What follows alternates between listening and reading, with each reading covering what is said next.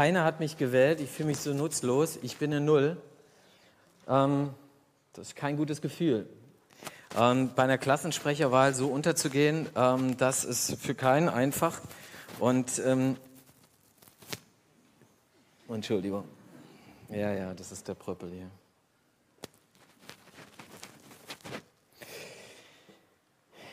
Okay, nochmal. Klassensprecherwahl, wir haben es gehört. Ähm, man zweifelt an sich und fragt sich, ja, bin ich einfach so schlecht und so nutzlos, wie Angelina das hier in dem Anspiel schön dargestellt hat. Äh, wie müsste ich denn sein, damit mich jemand will? Wie müsste ich denn sein? Wie müsste ich sein, damit ich gewählt werde? Die Frage hat sich Angela, Angelina vielleicht dann gestellt, oder Emma, glaube ich, war es in dem Anspiel. Ähm, genau. Ähm, nächste Woche steht eine größere Wahl an, und zwar keine Klassensprecherwahl, sondern eine Bundestagswahl. Und die, die ähm, Dörfer und Städte sind ja vollgepflastert mit allen möglichen Kandidaten und mit allen möglichen Plakaten. Ähm, und ich weiß schon, nach der Wahl werden einige fragen und manche Parteien sich fragen, haben wir vielleicht auf den falschen Kandidaten gesetzt? Haben wir in unseren Reihen den falschen Kandidaten ausgewählt? War der einfach nicht der Richtige oder die Richtige? War sie die Person zu fehlerhaft, zu fehlbar? Zu angreifbar. War er vielleicht eine Null? So ähnlich wie die Emma sich da gefühlt hat? Stellt euch mal vor, stellen Sie sich vor, Gott, Gott ist auf der Suche nach einem Sprecher, nach einem Kandidaten, der seine Partei ein Stück weit repräsentiert. Er will, dass seine Sache in der Welt vorangeht und vorangetrieben wird und dazu braucht er mindestens einen Sprecher. Und den hätte er gerne in seinem Team. Er soll sein Sprachrohr sein. Er soll ihn ein Stück weit vertreten. Und ähm, genau, die Frage ist, wen wird er wählen? Wen wird er wählen in sein Team? Ähm, ähm, bei welchem Menschen würde er sein Kreuzchen machen? Wer, wer wäre geeignet und in seinem Team sozusagen für ihn anzutreten, für Gott? Und ähm, wir haben uns Gedanken gemacht gestern über die Frage, ja, wie ist denn das eigentlich? Also, ähm, wie dürfte denn so ein Kandidat Gottes auf keinen Fall sein? Also wer dürfte auf keinen Fall in das Team Gottes gewählt werden? Und da haben wir eine, über Slide eine Umfrage gemacht, jetzt kannst du die Folie mal zeigen. Da steht ganz groß, interessanterweise, ganz viele haben gesagt, selbstsüchtig. Die Konfis sehen es jetzt schon das dritte Mal, aber es macht nichts so. Also, böse darf er nicht sein, ungerecht nicht, ausgrenzend nicht. Er darf nicht schlecht zu Menschen sein. Er darf nicht undankbar sein. Er darf, äh, darf was haben wir noch, nicht engstirnig sein. Cringe darf er nicht sein. Ja? Nicht gönnerisch und so weiter und so fort. Er darf nicht asozial sein, nicht rachsüchtig. Ähm, okay, sind wir uns relativ schnell einig wahrscheinlich. So, und dann haben wir aber gefragt, positiv gefragt, ja, wie, wie sieht es denn dann positiv auf, aus? Welche Eigenschaften müsste denn so ein Mensch mitbringen, der das Recht hat, in Gottes Team mitzuarbeiten? Und da haben wir uns auch Gedanken gemacht. Dann in Form von Plakaten, die die Konformanten gestaltet haben. Ich habe jetzt nun mal nur eins ausgewählt sonst wird alles ein bisschen zu lange gehen. Und da stand, dann haben die Konfis geschrieben, er müsste Mitgefühl haben mit, für andere, er müsste gläubig sein, er müsste freundlich sein, ehrlich sein, ohne Vorurteile, also vollkommen ohne Vorurteile, hilfsbereit, immer hilfsbereit und freundlich, sozial engagiert. Ähm, er musste weise sein, interessant, selbstlos, nicht egoistisch. Und wenn wir das mal zusammenfassen mit den Sachen, die noch auf den anderen Plakaten steht, dann frage ich mich, okay, da muss Gott wohl leer ausgehen ne? in seinem Team. War mal ganz ehrlich, wer von uns kann all diese Eigenschaften auf sich vereinen? Will Gott überhaupt jemand von uns in seinem Team haben, wenn wir uns so angucken, wo wir manchmal denken, wir sind vielleicht doch nicht so toll, ja, fühlen uns vielleicht wie eine Null. Wir haben darüber ge gesprochen, vielleicht fühlt man sich auch nicht sonderlich wertgeachtet oder man fühlt sich nicht, hat seinen niedrigen Selbstwert. Oder man hat schon manche auf dem Kerbholz oder Dinge, die überhaupt nicht passen zu Gott. Will Gott mich im Team haben? Will Gott mich wirklich als seinen Sprecher haben? Als jemand, der die Liebe Gottes weitergibt? Und wir haben uns Gedanken gemacht über einen, äh, über einen Bibeltext, äh, da haben wir uns mit beschäftigt und den hören wir jetzt auch. Da ist nämlich auch jemand in der Bibel, ähm, der in sein Team gewählt wird. Und von dem hören wir jetzt mal.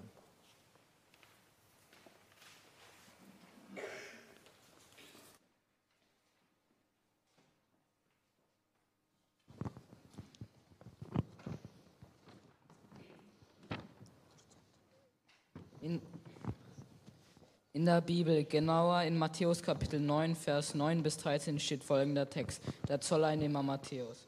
Als Jesus durch die Stadt ging, sah er den Zolleinnehmer Matthäus im Zoll sitzen. Jesus forderte ihn auf. Komm, folge mir. Sofort stand Matthäus auf und folgte ihm.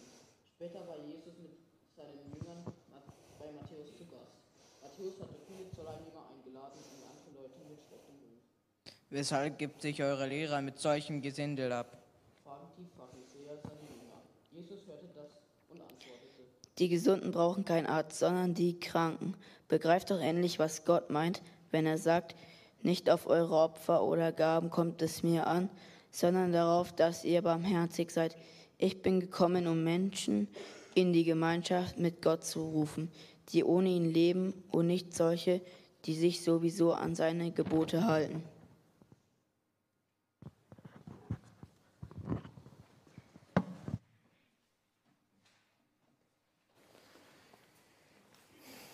Eine Begebenheit aus dem Leben von Jesus, ganz knackig kurz beschrieben, was da passiert. Ich will kurz den Zusammenhang deutlich machen. Da ist also Jesus, der zieht da durch die Lande, kommt an ein, in ein Dorf oder eine Stadt, die heißt Kap- Kapernaum. Und Kapernaum äh, hat er gerade ein großes Wunder getan. Er hat einem Gelähmten wieder sozusagen Beine gemacht. Ja? Er, hat ihm, er hat ihm wieder Gefühl in seine Beine gegeben sodass er laufen kann, dass er sp- springt herum, alles wundert sich und viele ahnen es und sagen sich, Mensch, in diesem Jesus, in diesem Jesus von Nazareth, in dem begegnet uns Gott selbst. In diesem Jesus begegnet uns Gott selbst, da tritt Gott auf den Plan. Und Jesus geht also weiter, dieser sozusagen Repräsentant Gottes oder Gott in Person, geht durch die Lande und zieht weiter und geht an einem Stand vorbei, der, den man zu der damaligen Zeit oft am Stadteingang, sozusagen im Stadttor gefunden hat. Ähm, das ist der Stand eines Zolleinnehmers oder auch Stolle- Steuereintreibers. Und diese Steuereintreiber zur Zeit Jesu hatten einen richtig schlechten Ruf. Aber so einen richtig schlechten Ruf. Das war der Abschaum der Gesellschaft. Mit denen wollte man nichts zu tun haben. Warum? Sie waren extrem verhasst, weil sie erstens mit den verhassten Römern, die die Besatzer waren in Israel, zusammengearbeitet haben. Sie haben für sie die Steuern eingetrieben, die Leute drangsaliert und letztendlich niedergedrückt. Haben also dazu geholfen, dass die Menschen sich schlecht fühlen. Und zweitens waren sie dafür bekannt, dass sie gerne auch einfach mal, sag mal, sagen wir mal so, ein paar Denare mehr genommen haben, als sie eigentlich hätten nehmen sollen. Da kommt also jemand zum Zollstand und muss seine Steuer zahlen, muss fünf Denare zahlen. Und er sagt aber, der, Steuereintreiber, der so und so an der längeren, äh, am längeren Hebel sitzt und sagt, mach, mach mal einfach acht draus. Ja? Und äh, so hat er sich selbst Dinge in die eigene Tasche äh, gesteckt. Und so war, so war der Ruf der Zolleinnehmer, dieser, dieser, dieser Steuereintreiber. Keiner mochte diese Menschen. Man wollte mit ihnen keine Gemeinschaft haben. Man hat mit ihnen auch nicht gegessen. Nicht mal bei Meckes, ne, haben wir gestern, heute, gestern heute schon geredet drüber. Nicht mal irgendwie im Fastfood. Gemeinschaft beim Essen ging gar nicht. Und jetzt kommt dieser Jesus an diesem komischen Abschaum der Gesellschaft vorbei und wählt ihn in sein Team. Er sagt nur zwei Wörtchen. Er geht dorthin und schaut Matthäus an. Wir wissen nicht, ob er noch mehr geredet hat, aber das wird überliefert. Er guckt ihn an und sagt, Matthäus, zwei Wörtchen, folge mir. Folge mir. Auf gut Deutsch, das heißt so viel wie, ich wähle dich aus, in mein Team zu kommen. Ich wähle dich aus, aus, dass du die Liebe Gottes, die ich weitergeben will in diese, diese Welt, dass du mir hilfst, diese Liebe Gottes auch weiterzutragen. Und die Reaktion der Menschen, die meinten, sie hätten eine ganz weiße Weste, das waren die Pharisäer damals, die haben ganz laut, lautstark gefragt, ja, warum, warum lässt Jesus sich mit diesem Gesindel ein und auf dieses Gesindel ein? Warum ist er auch noch mit denen, hat Gemeinschaft mit denen? Warum wählt sich Leute solche krassen Typen aus?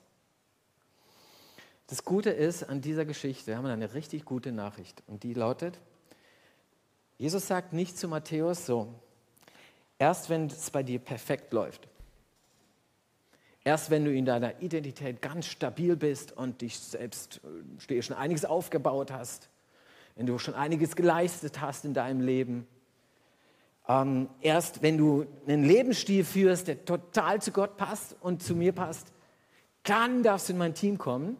Das sagt Jesus nicht. Es stellt keinerlei Vorbedingungen. Nicht eine einzige Vorbedingung stellt er, ähm, sondern er wählt ihn einfach. Er wählt einfach den Matthäus und sagt, komm in mein Team. Und wisst ihr, genau das Gleiche gilt auch für euch, es gilt auch für sie. Gott steht da, Jesus steht da und sagt nur zwei Wörtchen, folge mir. Komm in mein Team. Ich wähle dich und Gott wählt jeden von uns, egal wo wir gerade stehen. Egal, was wir auf dem Kerbholz haben, egal, wie wir uns selbst gerade fühlen, ob wir uns dafür fähig fühlen oder nicht, er wählt uns. Und er möchte gerne, dass wir mit ihm unterwegs sind. Er wählt uns zur Gemeinschaft mit ihm, zur Freundschaft mit ihm, zur Beziehung mit ihm. Dazu wählt er uns. Aber wie es meistens so ist, äh, ich sage es mal so, wenn ich gewählt werde, dann ist es ähnlich wie wahrscheinlich einige Wochen, in ein paar Wochen im Bundestag. Da wird dann irgendein Bundeskanzler gewählt, vielleicht heißt er Armin Laschet oder Olaf Scholz oder Frau Baerbock. Und die Person steht dann auf und wird die Frage gestellt, nehmen Sie die Wahl an? Nehmen Sie die Wahl an. Ich habe zwar noch nie erlebt, dass jemand Nein sagt, aber könnte ja theoretisch sein. Äh, es wäre, glaube ich, eine ziemliche Schlagzeile. Aber versteht ihr? Verstehen Sie? Es geht darum, dass die Wahl Gottes, die mich trifft, dass ich die annehme und sage, ja, ich will das auch. Ich bin der Überzeugung, ich werde Gott nicht erleben und erfahren, wenn ich nicht von mir aus auch irgendwann darauf reagiere. Dass wir von Gott geliebt sind, das ist so ein, so ein Allgemeinplatz, das äh, weiß man irgendwie, von Kindesbein hat man gehört, Gott liebt mich. Aber ich muss auf die Liebe Gottes und auf seine Erwählung auch antworten. Sonst habe ich davon noch nichts. Und deswegen, deswegen ist es spannend, wie hier Matthäus reagiert. Er sagt eigentlich gar nicht viel. Vielleicht hat er Ja gesagt, wird nicht überliefert, sondern der tut etwas. Der Matthäus, der macht Folgendes, da steht auch ganz simpel nur, er verlässt seinen Zollstand. Er schließt den ab gibt vielleicht den Schlüssel noch irgendjemandem und verlässt sein Leben hinter sich und geht jetzt mit Jesus und sagt, jetzt will ich mit Gott leben, jetzt will ich in seinem Team mitarbeiten, jetzt will ich dabei sein. Und er lässt sozusagen, wie gesagt, sein altes Leben hinter sich. Und jetzt will er in die Fußstapfen von Jesus gehen, auch wenn die ihm viel zu groß sind, aber Jesus will ihn da haben. Und das ist gut.